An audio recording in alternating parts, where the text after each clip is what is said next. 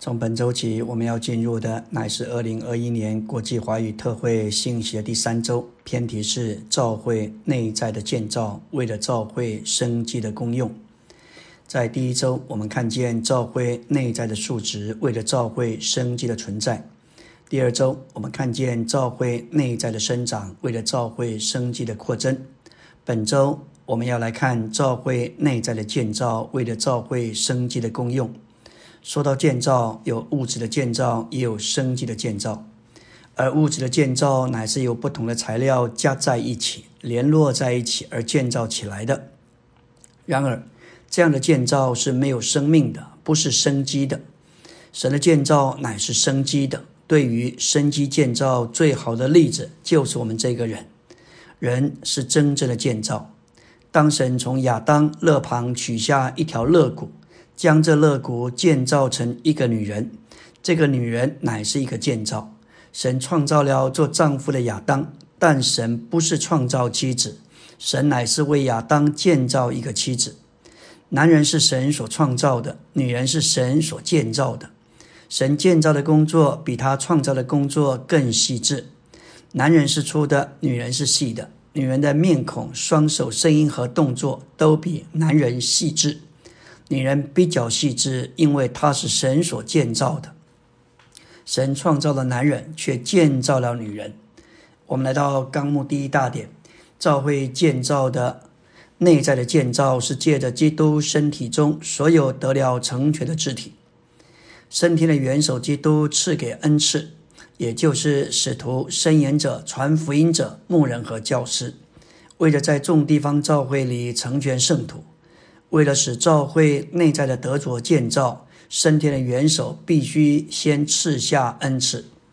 在以弗所四章八节说道：“他既升上了高处，就掳掠了那些被掳掠的，将恩赐赐给人。”在这里，保罗指出，乃是这一位升天的基督才能赐下恩赐。他说：“基督升上高处，乃是引用诗篇六十八篇十八节。”你已经升上高处，掳掠了那些被掳掠的。这里的高处乃是指着喜安山，象征神所住的第三层天。诗篇六十八篇韩式，在约柜得胜之后，神在约柜中升到喜安山，它的背景乃是神在会幕里的行动。这会幕是以约柜为中心，而约柜乃是基督的预表。基督无论往哪里去，总是赢得胜利。这一幅的景象描绘基督如何得了胜，而且凯旋的升到诸天之上。基督在他的升天里掳掠了那些被掳掠的，指明蒙救赎的圣徒在得救以前乃是被撒旦所掳掠的，因着罪与死都成了撒旦手下的俘虏。但是基督击败了撒旦，解决了罪与死的问题，救我们脱离撒旦的手。然后他领我们到诸天之上，做他的俘虏。大树的扫罗曾经是撒旦的一个大的俘虏，但是有一天在大马色的路上，他要捉拿一切呼求主名的人，主这个时候抓住了他，救他脱离了撒旦的手，他成了基督的俘虏，他成了身体中一个大的恩赐。他在以弗所九到四章九节十节说：“若非他也曾降到地的地下之处。”这段话描写基督的死与复活。他首先从第三层天的宝座降到地上，借着成为肉体做成这件事。经过三十三年半为人的生活，进入死，在死里，他第二步降到地的地下之处，就是指着阴间。他降下头一步，乃是接着成为肉体；第二步是为成就他的救赎。在他上升的头一步里，从复活里，从阴间；在他的复活里，从阴间升到地上；在复活里，他将生命分赐到我们里面。在他上升的第二步里，他将我们带到山田天上的父那里。然后主将我们这些他所击败并征服的仇敌。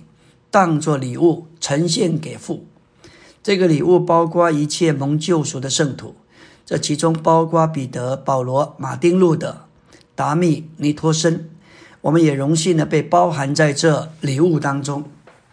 然后父神把我们当作恩赐赐回给子，作为他的身体。因此，借着基督的降下和上升，他拯救了我们，并且点活了我们，并以他复活的生命使我们成为他身体的恩赐。为了召会内在的建造，升天的元首必须先赐下恩赐。其次，元首所赐的恩赐，如使徒、伸言者、传福音者、牧人和教士，他们乃是要成全众圣徒，目的是为着指示的工作，为了建造基督的身体。然后得了成全的圣徒，直接的建造基督的身体。以弗所四章十二节里的成全，含义乃是恢复。也表也说到修理、调整、整顿、修补，完美的合在一起，装备完全，准备齐整，因此是成全完成教育。一个人要有能力并够资格在任何工作的领域从事某项任务，就需要得到某一方面的装备或配备。而使徒、伸言者、传福音者以及牧人和教师，被升天的元首赐下来。就是要成全众圣徒，做他们所做的，借此成全他们做指示的工作，目的乃是为了建造基督的身体。这个位者在十二节重复的使用，而指示的工作和建造基督的身体乃是同位语，表示成全圣徒是以建造基督的身体为目的为目标。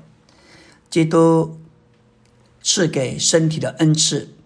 包含这些恩赐者，有使徒、伸言者、传福音、牧人和教师。